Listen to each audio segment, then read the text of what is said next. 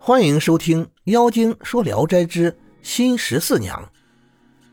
楚公子的妻子阮氏非常凶悍嫉妒，卑妾们都不敢涂脂抹粉。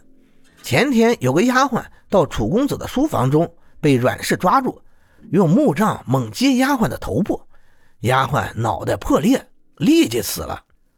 楚公子因为上次冯生当众羞辱自己，怀恨在心，天天想着报复。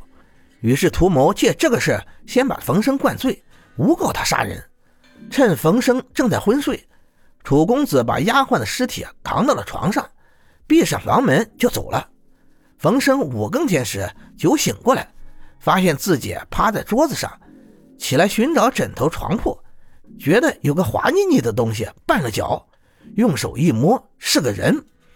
冯生还以为是主人派了童仆陪伴自己睡觉。便用脚踢了踢，那人一动不动，像具僵尸。冯生恐惧万分，跑出房门，大声怪叫起来。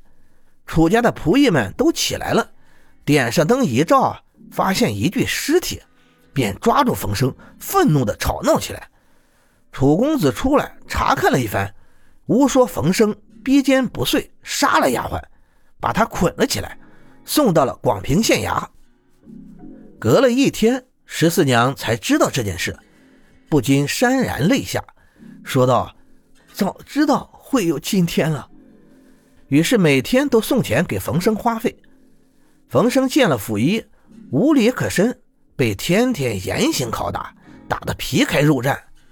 十四娘亲自去询问他经过，冯生见了他，悲愤填膺，说不出话来。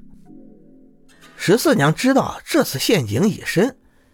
便劝冯生先确认了，以免再挨打。冯生哭着答应了。十四娘来来往往时，别的人在眼前也看不见她。十四娘回家，又是感慨又是叹息。忽然，她把自己的丫鬟打发走了，一个人住了几天。十四娘又托媒婆买了个良家女子，名叫露儿，十五岁，容貌颇为艳丽。十四娘跟露儿同吃住，看待她不同于一般的丫鬟。冯生招认误杀人命后，被官府判了绞刑。仆人得知这个消息，泣不成声地告诉了十四娘。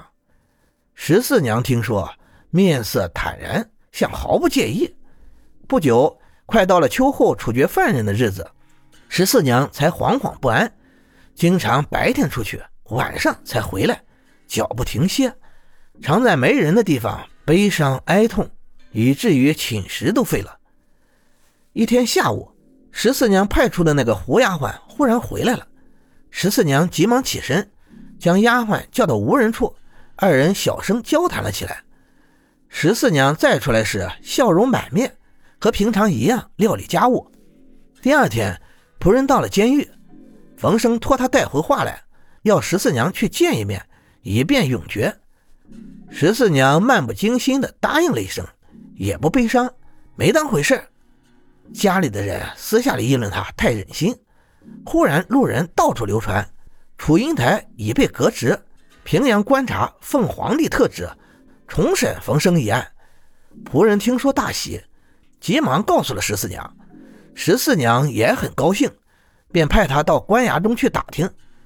去了后，冯生已经出狱了。与仆人见面，悲喜交集啊。一会儿，楚公子逮到平阳观察一审问，明白了其中的全部实情，便立即释放了冯生，让他回家。冯生回家见了十四娘，不禁泪珠滚滚。十四娘看着也是心酸不已，悲伤过后才又喜欢起来。但冯生终究不知自己的案子，皇帝是怎么知道的。十四娘指着丫鬟说：“这是你的功臣啊！”冯生惊愕地询问缘故。原来啊，十四娘派丫鬟进京，想到皇宫告状，为冯生伸冤。丫鬟来到京城，见宫中有神灵守护，便在御沟外徘徊犹豫，一连几个月都进不去。丫鬟怕误了事，正想再回来商量个办法，忽听说皇帝要去大同。丫鬟便预先赶到大同，装作妓女。皇帝到妓院游逛，特别宠爱她，又怀疑她不是一般的风尘女子，丫鬟便哭了起来。皇帝问：“有什么冤屈吗？”丫鬟回答说：“我原籍广平县，是生源冯某的女儿，父亲因冤案将被处死，于是把我卖到了妓院里。”皇帝听说，很是惨然，赐给了他一百两银子。临走前，又详细询问了事情的经过，用纸笔记了姓名，还说要和他共享荣华富贵。丫鬟说：“但愿我和父亲能团聚，不想过富贵生活。”皇帝点头答应了，便走了。丫鬟讲了经过，冯生急忙下拜，热泪盈眶。不久，十四娘忽然对冯生说：“我如果不是为了情缘。”哪里会有这些烦恼？你被下狱时，我奔走在亲戚之间，却没有一个人肯为我想个办法。那时的酸楚，真让人没法说。现在我越发感到这尘俗世界令人厌烦苦恼。我已经替你找了个女子，我们从此分别吧。冯生听说，哭着跪在地上不起来。十四娘才作罢。到夜晚。十四娘让鹿儿去跟冯生睡，冯生拒而不纳。第二天早晨，看看十四娘容光顿减。又过了一个月，十四娘渐渐衰老，半年后便又黑又丑，像个村妇。但冯生仍然恭恭敬敬地对待她，始终不变。十四娘忽然又说要告别，还说：“你自有了美丽的妻子，要我这丑老婆子干什么？”冯生便像上次那样哭着哀求。又过了一个月，十四娘暴病，不吃不喝，疲惫地躺在床上。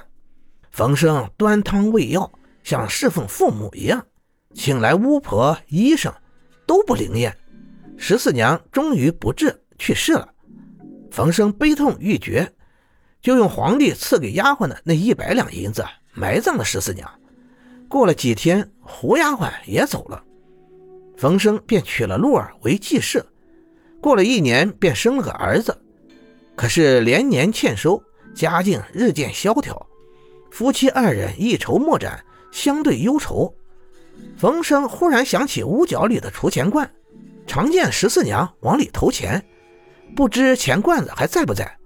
过去一看，只见豆豉盆子、盐罐子摆了满满一地，一件件的挪开，见储钱罐还在。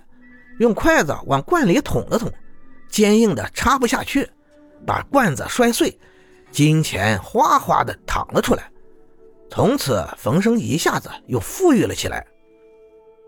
后来，冯生的仆人到了太华山，遇见了十四娘，骑着匹青骡子，丫鬟骑着驴跟在后面。十四娘见了仆人，问：“冯郎平安吗？”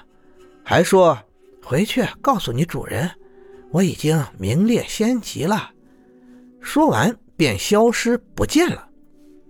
感谢您的收听，您的支持是我持续创作的最大动力。如果喜欢，请关注订阅。朋友们，我们下期再见。